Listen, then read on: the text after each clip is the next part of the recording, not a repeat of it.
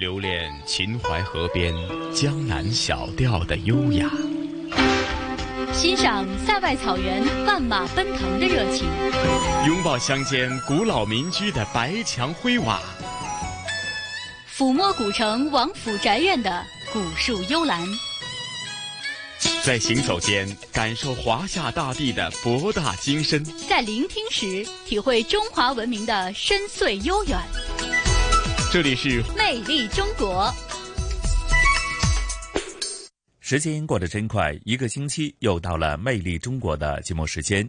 这里是由中央人民广播电台和香港电台普通话台联合为大家打造的一本听得到的综合文化旅游杂志式节目《魅力中国》。我是来自香港电台的节目主持陈曦，我是来自中央人民广播电台的节目主持人小康。小康你好，嗯，晨曦你好，是小康啊。咱们这一期的《魅力中国》延续上星期节目结束之前呢，也做了一个隆重的预告，继续送给大家的专题节目是《家书里的中国》。呃，我们通过一封封的家书，虽然可能里边的短短的说话当中提及的或许是很多。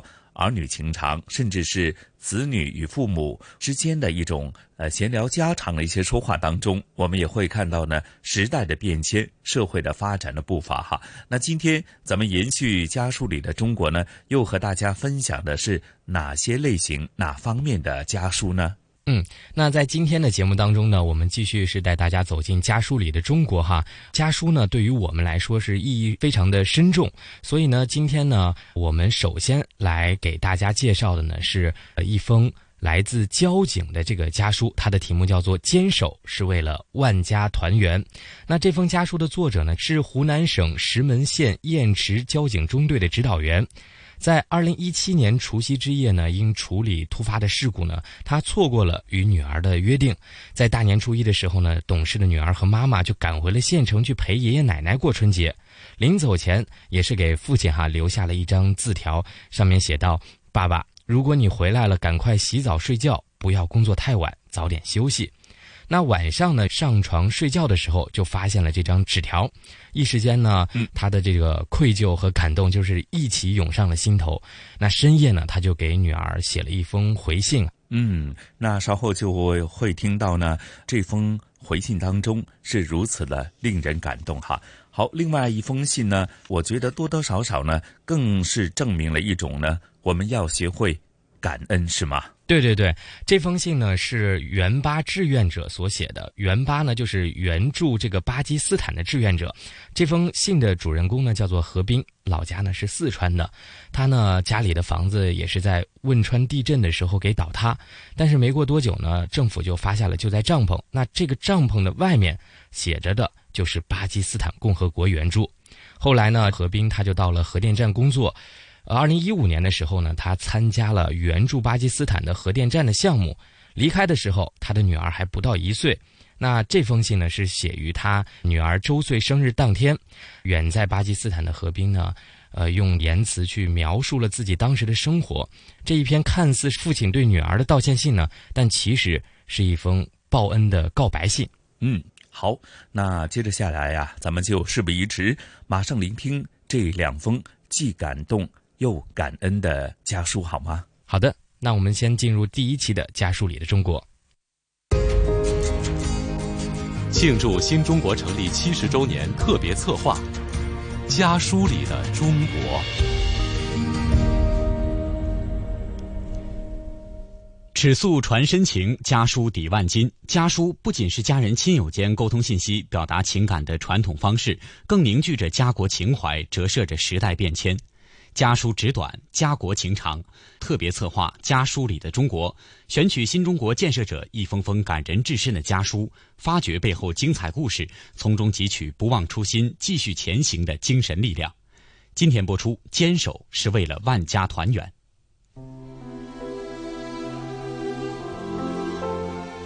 今天要播讲的这封家书的作者玉明峰。是湖南省石门县雁池交警中队指导员。二零一七年除夕之夜，因处理突发事故，他错过了与女儿的约定。大年初一，懂事的女儿玉涵和妈妈赶回县城陪爷爷奶奶过春节。临走前给父亲留下了一张字条，上面写道：“爸爸，如果你回来了，赶快洗澡睡觉，不要工作太晚，早点休息。”晚上，玉明峰上床睡觉时，发现了压在枕头下的字条，一时间愧疚和感动涌上心头。深夜，他给女儿写了一封回信。写信人玉明峰，收信人女儿玉涵，写信时间二零一七年一月二十八日，读信人陈亮。可爱的女儿韩宝，新年好！临睡前看到了你压在我枕头下的留言条，我的眼睛湿润了。谢谢女儿能理解爸爸。理解交警这份职业，也许电话交谈或视频聊天会更简便些，可我觉得给你写信可以让我们有更深的心灵沟通，也算是爸爸对你留言的最真实的回应。每逢佳节倍思亲，你和妈妈不辞辛劳从家里赶到偏远的中队陪我过节，我很高兴。可是春运是交警一年中最为繁忙的时候。你们来的这两天，爸爸总是马不停蹄地在外奔忙，处理交通事故、疏导交通、救助群众。虽然每次在电话中都告诉你，爸爸一忙完就回中队，但一次次的让你失望了。爸爸很遗憾，没能陪你和妈妈吃上温馨的团圆饭，没能一起开心的看春晚。昨晚我正准备回中队时，突然接到了一个车主的求助。车上两口子是从广州赶回来陪父母孩子过年的，路上堵了十多台车。由于情况紧急，加上信号不好，爸爸就不得已失联而失约了。女儿，爸爸的坚守是为了万家团圆，疏导交通、救助路上被困群众是爸爸的职责。如果换成是你，我深信，你也会像爸爸一样毫不犹豫地去尽力帮助他们。常言道：“自古忠孝难两全。”时间如白驹过隙般悄悄划过。爸爸从事交警工作已有十个年头了，十年，在历史的长河中就如一瞬间。但爸爸的十年有过酸涩，有过欢乐，既有耕耘，也有收获。十年，爸爸在平凡的基层交警岗位上，默默地守护着人们的平安出行。十年。爸爸与家人聚少离多，没有负起一个父亲与丈夫的责任，更无法为爷爷奶奶尽到孝道。爸爸常常为之惭愧和自责。韩宝，我亲爱的女儿，你还小，爸爸跟你说这些，你可能还不太懂。等你长大后，你或许会更能理解、体会爸爸的一切。等忙完今年的春运，爸爸一定好好陪陪你们，一定带你去看看家前沿河大道的夜景。也已经很晚了，爸爸就写这些，千言万语汇成一句话：谢谢女儿，谢谢家人，遥祝春节愉快。最后，请代我向妈妈、爷爷、奶奶问好，时刻想念你的爸爸。二零一七年一月二十八日深夜。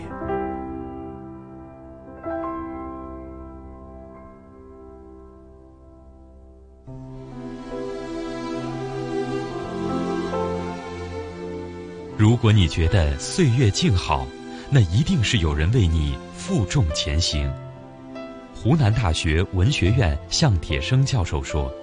正是以交警玉明峰为代表的基层工作者，在平凡的工作岗位上，用真诚、勤劳、奉献，浇筑了一条条平安畅通路，谱写了一曲曲新时代劳动者的赞歌。交警玉明峰的家书写在一个不平凡的日子——大年初一。由于大年三十，又一次因为执勤而错失与家人团聚的美好时刻。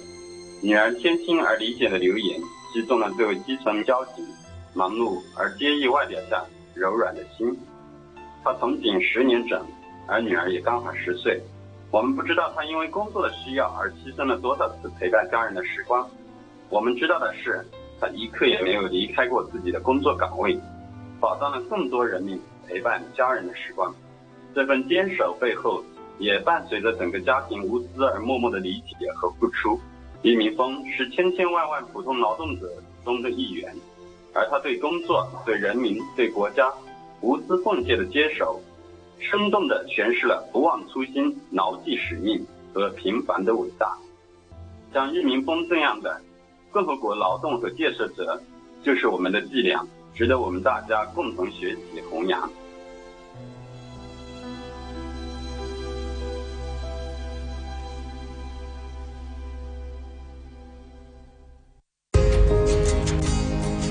庆祝新中国成立七十周年特别策划。家书里的中国。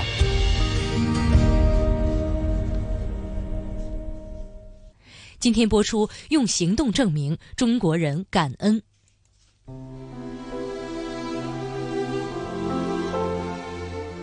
今天朗读的这封信的主人公叫何斌，老家四川，家里的房子在汶川地震中倒塌，没过多久，政府发下了救灾帐篷。何斌清楚地记得，帐篷外面的包装袋上写着“巴基斯坦共和国援助”。后来，何斌到秦山核电站工作。二零一五年四月，他报名参加了中国核工业集团公司援助巴基斯坦恰西马核电站的项目。离开时，他的女儿还不到一岁。这封信写于女儿周岁生日当天。远在巴基斯坦的何斌。用轻巧乐观的言辞描述了自己当时的生活，这看似是一篇父亲对女儿的道歉信，但其实却是一封报恩的告白信。写信人何斌，收信人女儿何月儿，写信时间二零一五年八月十二日，读信人陈亮。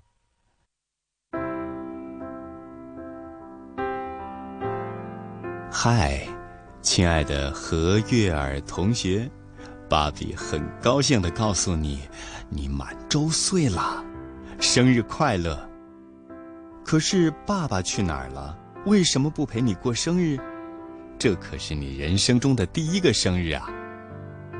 啊，宝贝，对不起，爸爸在老巴，巴基斯坦伊斯兰共和国，传说中巴铁就是那里。爸爸正和很多叔叔阿姨一起帮助他们建核电站呢。那么问题又来了，爸爸为什么要去老巴呢？这个问题咱还得从二零零八年说起。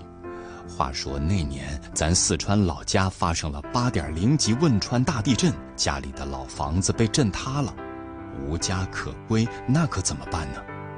情急之下，爷爷奶奶他们就只能自建窝棚避难。还好，没过多久，政府就下发了紧急避灾帐篷，咱家这才得以安身。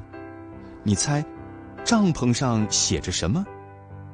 没错，正是巴基斯坦伊斯兰共和国援助。后来爸爸才知道，当年巴铁为了帮咱抗震救灾，不仅派来救援队，还搬空了整个国家的战备帐篷。再后来。秦山一体两翼战略需要人员帮助巴铁调试核电站，然后爸爸就自愿去了老巴。现在，你能理解爸爸为什么不能陪你过生日了吗？爸爸要给月儿树立好榜样，爸爸要用行动证明咱中国人感恩。在巴国有很多新鲜事儿、新挑战，爸爸过得很充实，除了想你。记忆中的小脚丫，胖嘟嘟的小嘴巴，多想每天捏捏你的小脸蛋儿，每天给你换尿布，牵着月儿的小手，迈开你人生的第一步。现在所有的这些事情都要妈妈来担当，又当妈又当爹，所以妈妈很辛苦。你要乖一点儿，替爸比哄妈咪开心好吗？爸爸当然知道。月儿还不识字，还不能读爸爸写的信。可是爸爸不善于表达，很多话只能藏在心里，写在信里。等我家月儿长大了，等有一天你也有了自己的宝贝，你就能明白爸爸此刻有多想你，此刻又是何等的百感交集。好了，妈妈给你订了个大蛋糕，爸爸的礼物也很快就到。再次祝月儿生日快乐，健康成长，天天向上。爱你的爸爸。二零一五年八月十二日。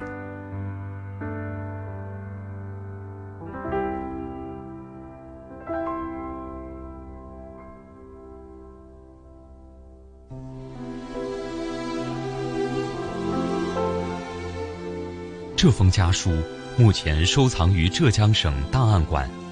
暨南大学新闻与传播学院曾一果教授认为，人类生活在同一个地球村，各国日益相互依存，你中有我，我中有你，命运与共。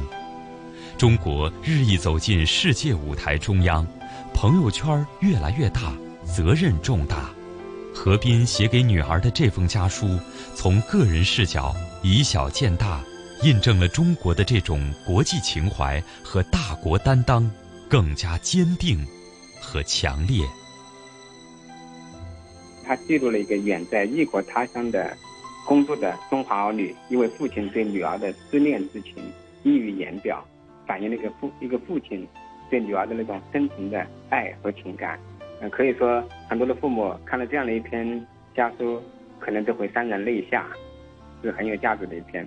另外，就是这封家书，我觉得它也书写了在国家“一带一路”政策的推动下，中华儿女有人类命运共同体的责任和担当意识。他们远离祖国，奔波在世界各地，特别是为一些发展中国家发展和建设做出了他们的贡献。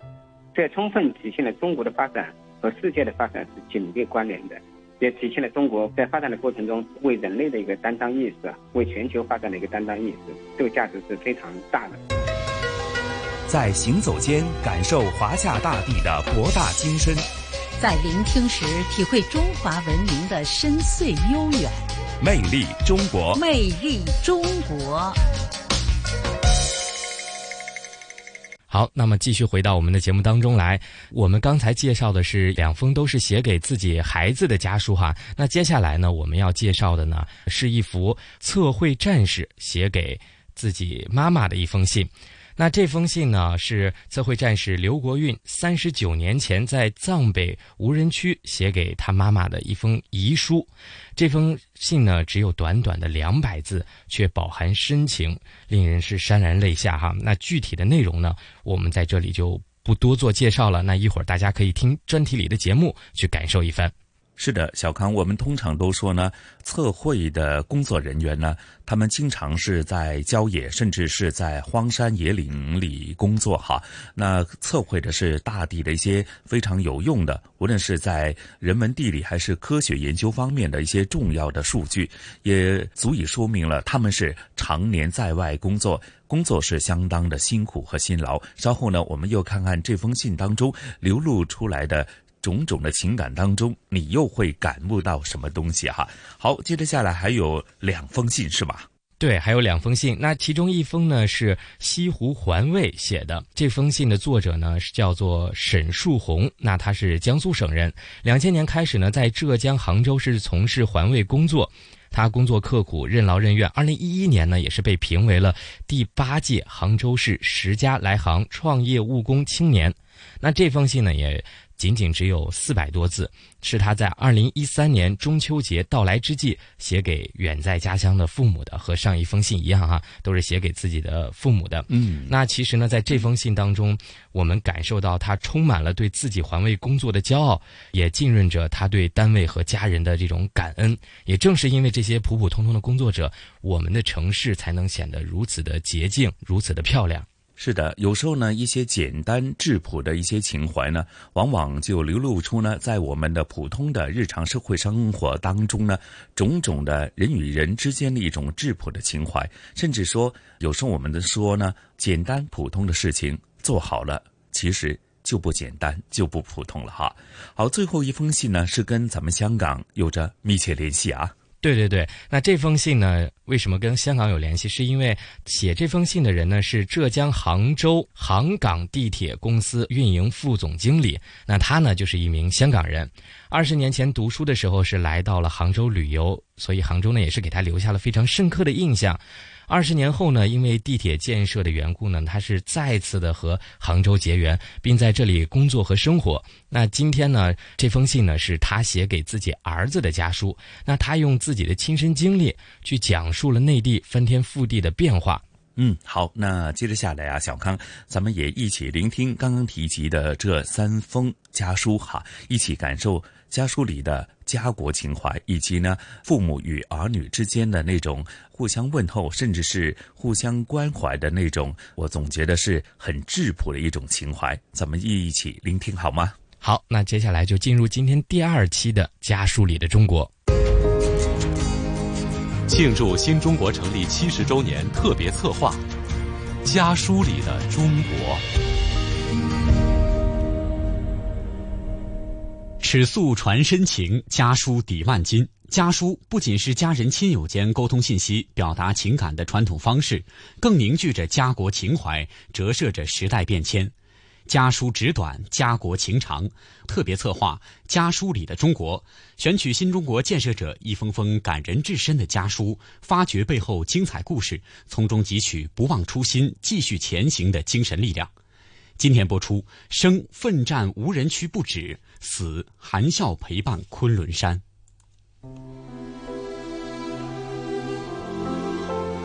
今天朗读的这封信，是测绘战士刘国运。三十九年前，在藏北羌塘无人区，写给妈妈的一封遗书。这封信只有短短的二百字，但却饱含深情，令人潸然泪下。写信人刘国运，收信人刘国运的妈妈。写信时间一九八零年，读信人方亮。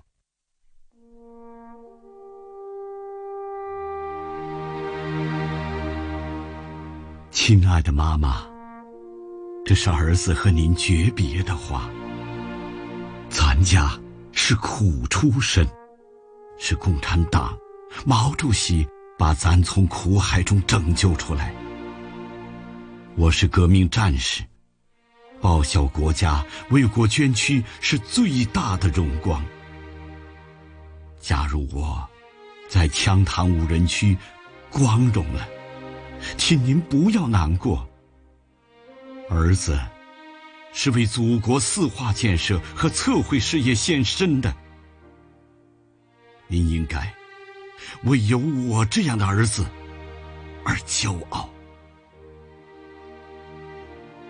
二十九名战友和我一样写完充满家国情怀的留言后，聚集到画着五星红旗的石屋旁。举手宣誓，祖国，亲爱的妈妈，放心吧，您忠诚的儿子，生，奋战无人区不止，死，含笑陪伴昆仑山。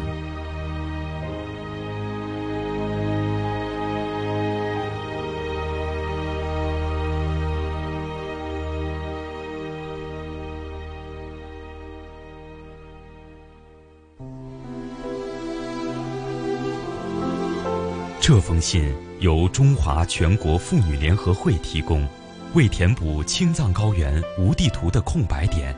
一九八零年八月，刘国运所在的英雄测绘大队二十九名官兵，从天津赴羌塘无人区执行勘测任务。这个地区平均海拔近五千米，雪山遍布，冰封林立，高寒缺氧，人迹罕至，被称为。生命禁区，在历尽艰辛、奋战两个月完成任务外撤时，刘国运等人乘坐的五辆汽车全部陷在了昆仑山下的冰河里。恶劣的气候、超负荷的工作、大伙儿的体力严重透支，更为严重的是，他们所携带的食品燃料已不多。大雪封山的季节也到了，这里杳无人烟，无法与外界联系，死亡的威胁步步逼近。面对严峻的考验，刘国运和战友们信念坚定，他们一边拼命地抢救汽车，一边做着最坏的打算。他们砌好石屋，保存测绘成果和仪器，在石屋上用红漆画出五星红旗做标记，便于战友寻找。领队还要求大家为父母和家人写留言，保存到石屋。今天朗读的这封家书，就是刘国运当时写给妈妈的留言。幸运的是，经过不懈努力，战士们化险为夷。安全回到了大本营。中国妇女报总编辑孙乾斌说：“这封信让他感到震撼的地方在于，刘国运和战友们视死如归的精神和在生死之际流露出来的对党的无比质朴的感恩，对国家的忠诚和责任。”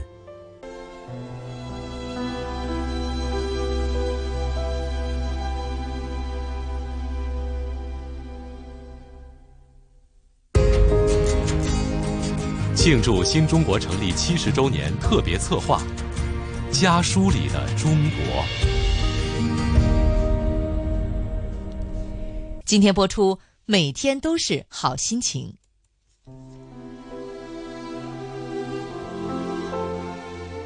今天朗读的这封信的作者沈树红是江苏省连云港人，二零零零年开始在浙江杭州从事环卫工作。他工作刻苦、任劳任怨，二零一一年被评为第八届杭州市十佳来杭创业务工青年。这封只有四百多字的家书，是他在二零一三年中秋节到来之际，写给远在家乡的父母的。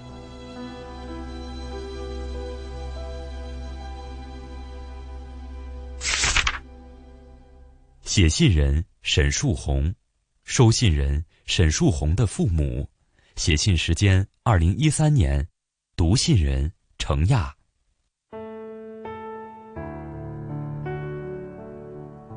爸，妈，秋天到来了，天气不热了，现在西湖风景如画，我想把您二老接到杭州玩几天，到美丽的西湖边走一走，再看看单位领导给我们家安置的新房子。女儿工作在美丽的西湖风景区，眼前有杨柳拂岸，身边有红花绿叶相伴，工作中每天都是好心情。白堤断桥是我工作的地方，时刻保持道路整洁，景区卫生是我的责任。虽然每天从早到晚忙忙碌碌的，但我一直乐在其中，一点都不觉得很累。为了美丽的杭州西湖，我会尽我最大的努力。把卫生搞好，爸妈，你们听到我在电话里说，单位给我们家安置了新房子，还装了空调，你们特别高兴，叫我一定记得感谢单位领导的关心与照顾，我真的很感谢他们。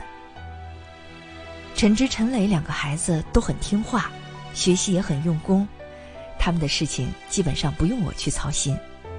单位领导还给他们姐弟俩买了书包、文具盒、写字本儿，两个孩子都很开心。中秋节就要到了，你们到杭州陪我过节，一家人能团圆，我真的好激动。我们已经有十多年没有在一起过中秋节了，爸妈，我们好好享受这个难得的团圆吧。二零一三年中秋。女儿，树红。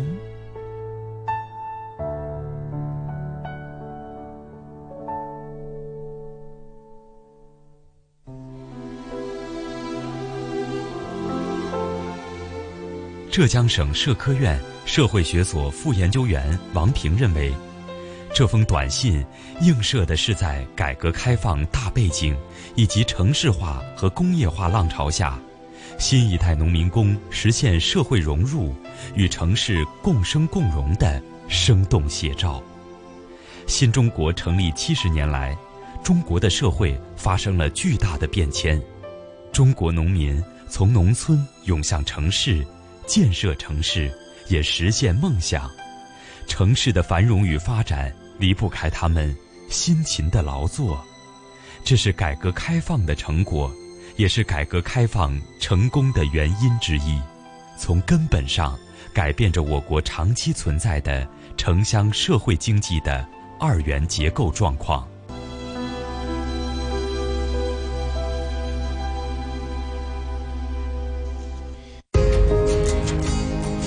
庆祝新中国成立七十周年特别策划《家书里的中国》。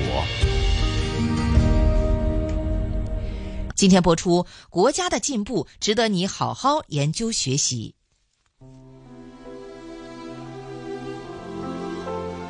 吕甘仪是浙江杭州杭港地铁公司运营副总经理，来自香港。二十年前读书来杭州旅游，杭州给他留下了深刻的印象。二十年后，因地铁建设缘故，再次和杭州结缘，并在这里工作生活。我们今天要朗读的是一封吕甘仪写给儿子的家书，他用亲身经历讲述了内地翻天覆地的变化。写信人吕甘仪，收信人吕甘仪的儿子。写信时间：二零一七年十二月二十五日。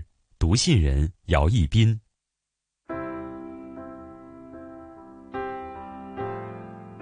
亲爱的乖仔。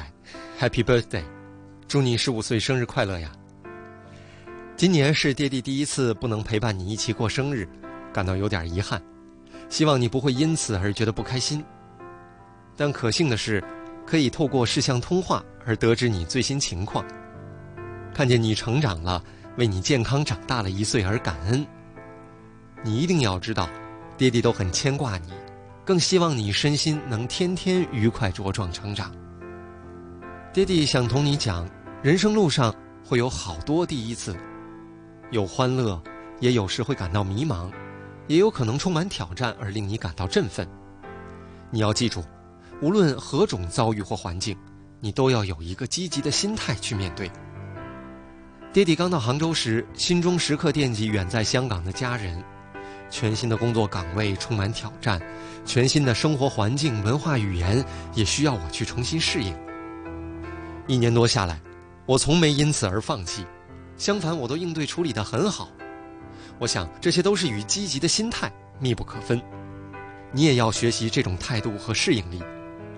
暑假之后，你又要升学了，又会有好多新环境等你去发现、去探索。希望你时刻能积极面对，去享受其中的快乐。想起你先前同我讲想坐高铁，你到杭州一定要试下。准时、快捷、班次频繁，可以短时间到达不同的地方。包括今年好快就开通的香港西九龙站了，从杭州市中心只要七小时左右就可以到达香港市中心。非常期待高铁能连接到香港，必定加密香港同周边城市的联系。我也希望你能更加了解国家情况，尤其是政策上如何带领这么庞大的国家前进，真不容易。值得你好好研究学习，在民生改善、经济增长、文化传承上，处处都有好大的变化。刚好你下学年就要读 economy，如果你要做 project，杭州今年的发展就是一个活生生的例子。我也经历这里的大数据年代、电子支付最多跑一次、无水共治的好处，这些都是非常好的课题去学习研究。我要返工了。让你更清楚爹地的工作，我的使命同其他杭港地铁同事都是一样伟大，就是确保杭州地铁一号线安全运营，提供优质可靠服务。听起来好似好简单，但做起来要不断努力奋斗。爱你的爹地，二零一七年十二月二十五号。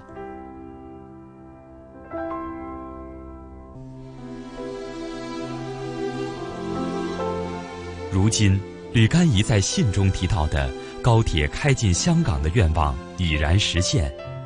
暨南大学新闻与传播学院曾一果教授认为，这封家书细致入微地刻画了中国飞速发展的变化，以及给写信人内心带来的冲击和震撼，使他更加深刻地感受到香港与祖国不可分割的亲情联系，强烈地意识到，只有依托祖国的强大，香港才能繁荣。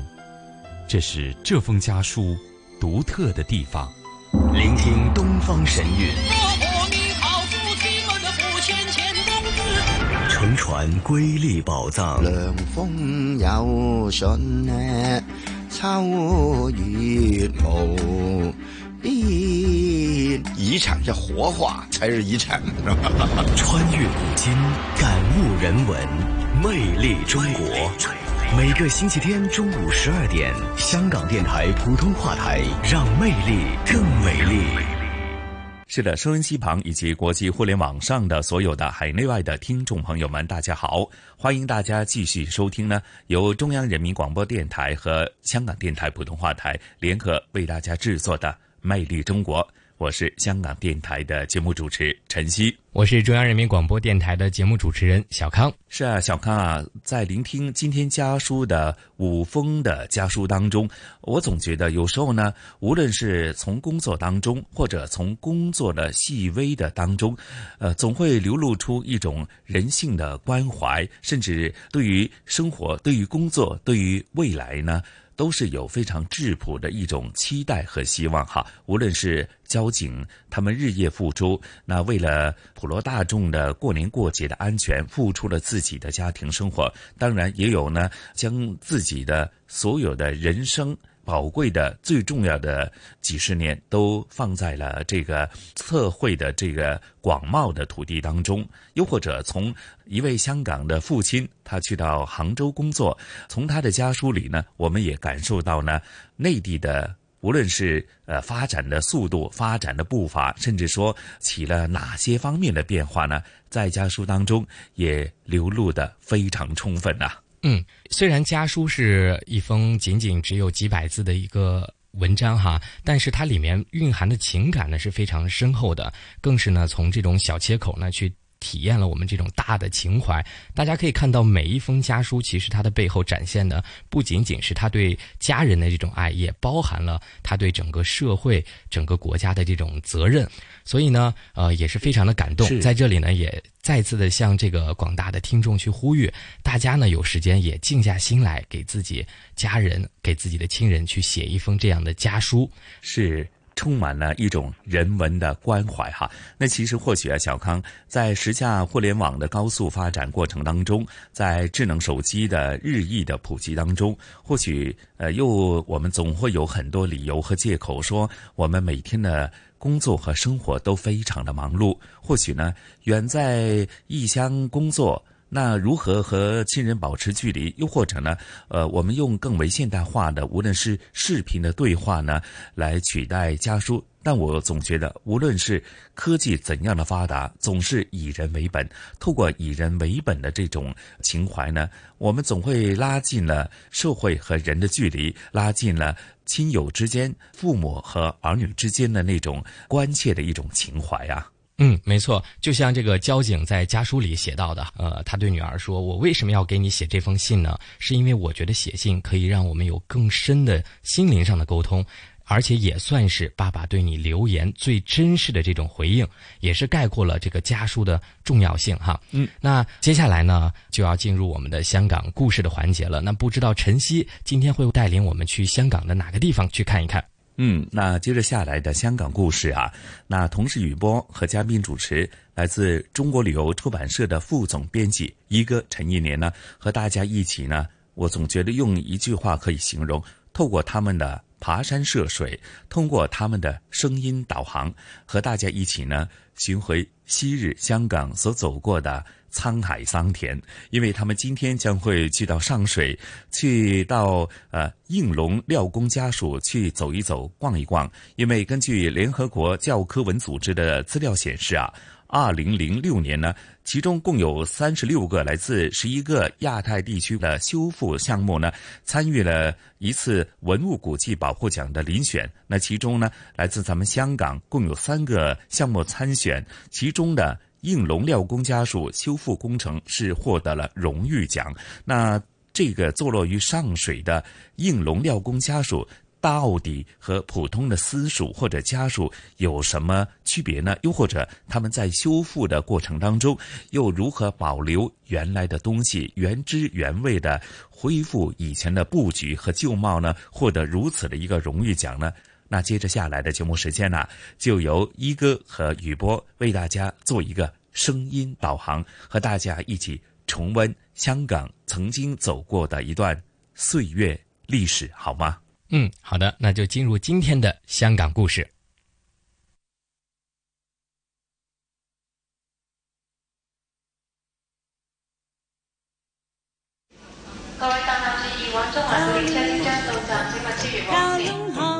传统现代相映成辉，中西文化共冶一炉，东方之珠。动感之都，香港故事。香港故事，欢迎来到香港故事节目时间。节目当中，雨波非常高兴，请来香港《中国旅游杂志》副总编辑陈一年一哥，你好，你好，大家好。继续，我们来说说联合国教科文组织啊颁发给香港的一些历史古迹的呃保护奖的奖项了哈。那么这一座呢？是属于县城堂重修委员会，还有香港古物古迹办事处啊合作统筹的一个修复工程了，叫做应龙廖公家属，请一哥介绍一下。哎，这是二零零六年得的啊，这个呃呃文物古迹保护奖，其中的荣誉奖啊，呃，我要讲一讲啊，就是香港的。新界的大家族就是，呃，原居民之中啊，有几大姓啊，其中一个大姓是廖哦，廖姓，哎，廖姓啊，这个呃，应龙廖公家属啊，就是私属的属啊，就是呃，教育机构了，等于说 一个一个学校，嗯嗯，一个学校是一种啊。私家学校，私家学校 就是廖家的学校啊。嗯，这个说一说啊，就是原居民中的这个廖廖氏家族啊。嗯，廖氏家族呢，在啊新界的上水围啊。嗯，呃，他的原来的祖先呢是在不在广东啊，后来呃移迁移过来的啊。嗯，啊，就是经过呃几个朝代，就慢慢的迁移过来啊，而。呃，迁到这个啊，香港的新界上水呢，也有好几百年。嗯，呃，其中呢，它分成了很很多房啊，就是一一一个一个一个的支系啊，就是同在这个廖姓祖宗之下，就分成了哎哎几几个支系。原来是多一点，后来呢，慢慢的就变成了呃三个比较大的嗯的房系啊，可以说啊。这是其中一一一大廖氏之中的，呃，第四代祖先啊，廖应龙啊，应龙廖公家属就是廖应龙啊，他们家族的家属啊，嗯，这个家属呢是最早建于一八三八年啊，离这现在也是很很有些日子了啊，一八三八年建成啊。为了纪念这这位祖先，所以呢，就把它命名为啊应龙廖公家属。嗯啊，为什么叫家属呢？啊，就因为它的主要的作用就是，呃，在这里啊培养本族的子弟啊，让他们能够去考功名啊，举人呐，啊贡贡人呐等等啊。私塾里边呢，这个家属里边呢。呃，有一个祭坛啊，祭坛上呢是呃列明了很多的配贤啊，就是呃是表扬在历代科举中啊成绩彪炳的一些子弟啊，呃，当然他们就成为啊啊当地的乡贤了。嗯嗯嗯。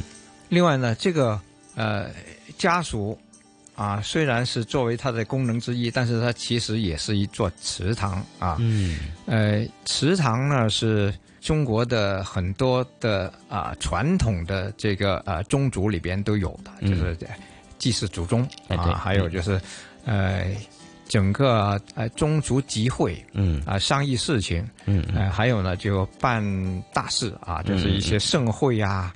这个祭祀啊，祭祀祖宗啊，嗯嗯。啊，传统节日的呃庆祝啊等等啊，就会在这里进行啊。而这个应龙廖公家属呢，啊，他的另外一个名字叫做显成堂，嗯，显啊，就是明显的显，承嗯啊，继承的承，传承的承，嗯。堂啊。啊，显成堂啊，就是这个它另外一个功能的名字了啊，嗯就是它是一个宗宗祠啊，嗯嗯。呃，在这个宗祠里边呢，呃，每年进行春季的时候啊，就是这个啊，通常都是在清明前后啊，进行春季的时候就在这里啊、活动啊、嗯进行春季。嗯啊、另外呢，呃，每六十年举行一次打醮的，这个最大型的一种呃一种祭祀活动。嗯啊，六十年一次一次啊，也是在这里进行的。嗯嗯哎，呃，另外呢，就是呃，结婚喜事啊，啊，各种庆典呐、嗯。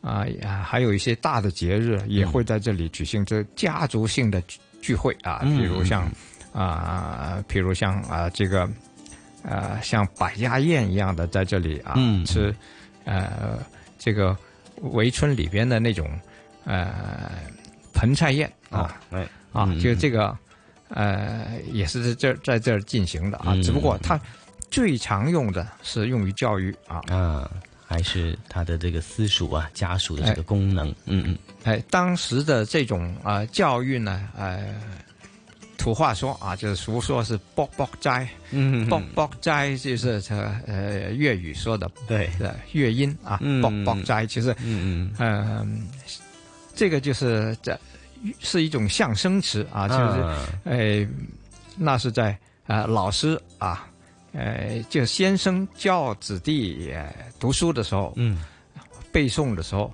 会拿一个板啊，敲打着，啪嗯。爆爆，哎这样。这种。啊，就是你要有有一个节奏啊来去嗯念诵嗯啊，所以叫做爆爆斋。啊。但是呢，这种教育呢，就后来啊，因为教育的现代化就转变了，嗯。就呃后来就呃不用打板子了啊，是了而且也没有功名可考了。啊后来呢，这里就变成了一个哎幼儿园，嗯。啊，就是啊、这个这个呃这个围村里的这个幼儿园，嗯嗯嗯，啊，就是它的呃这种呃教育作用一直到了呃一九八八年才结束。嗯嗯，就是一九六零年代一直到一九八零年代啊，哎对都是作为幼儿园的一个用途啊，随着它的这个用途的改变呢，啊，那它就呃就只剩下了这个呃显成堂的这个作用了。啊，但是因为呃年经日久啊，始终会有一些变化，就包括了呃历代的装修，嗯，会使它改变啊。另外呢，呃岁月的洗礼也会使到它比较的陈旧啊。后来呢，就进行了一次大的装修啊，那是在二零零四年啊就开始了一次大的装修，经过两三年啊，二零零六年才竣工。嗯，啊，这个装修呢，得到了这个啊呃香港古物古迹办事处的一些顾问呐、嗯，呃一些古迹修复的顾问啊，嗯嗯给给他们呃很具体的指指导啊，而这个在他们指导下呢啊、呃合作挺好啊，嗯。后来就能够真正的复原到了呃清代的建筑风格啊，嗯。啊这种复原的呃使到这个家属呢。恢复到一种文物价值啊，嗯嗯因此呢，他就得到了这个奖项啊，嗯呃能够得到荣誉奖啊。那么，所以这一次的这个修复的工作呢，也很呃细心，还有细致啊、也遵照了最少干预的一个文物修复的一个原则，也用了一些新的技术来恢复它的一些原貌。所以，呃，在这个这个基础之上呢，就获得了联合国教科文组织哈亚太区文物古迹保护奖的一个呃嘉许奖的。现在它也是被列为香港的一级历史建筑啊。所以这集的香港故事也非常谢谢一哥为大家带来应龙廖公家属的历史故事，还有它的建筑特色。香港故事，谢谢一哥介绍。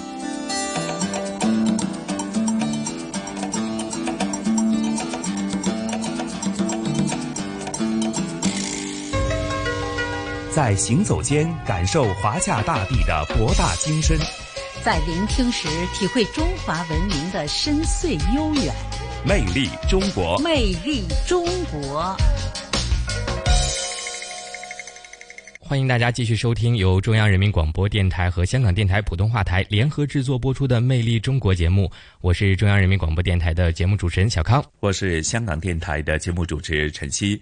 哎呀，小康啊，咱们的《魅力中国》的节目时间真是过得非常快哈！在聆听了这一期的香港故事之后呢，对于位于上水的应龙廖工家属呢，或许呢。听众朋友们又多了更多的认识和了解啊！嗯，没错，这个应龙廖公家塾呢，让我印象非常深刻的就是他这个获奖哈，所以也证明了他的这种文化的底蕴是非常的珍贵的，所以才能获得这个奖项。嗯，又或者咱们今天的魅力中国的主题家书里的家国情怀的，也或许透过很普通的几位人物的家书。来透露出时代的变迁以及社会的发展的步伐哈。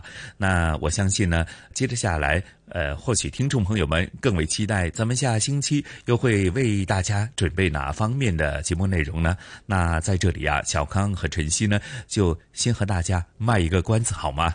嗯，好的。那我们先不告诉大家下一期的内容，让大家留一个期待在这里哈。嗯。对，但咱们还是要约定哈，下星期同样的《魅力中国》的节目时段呢，约定大家不见不散，不见不散。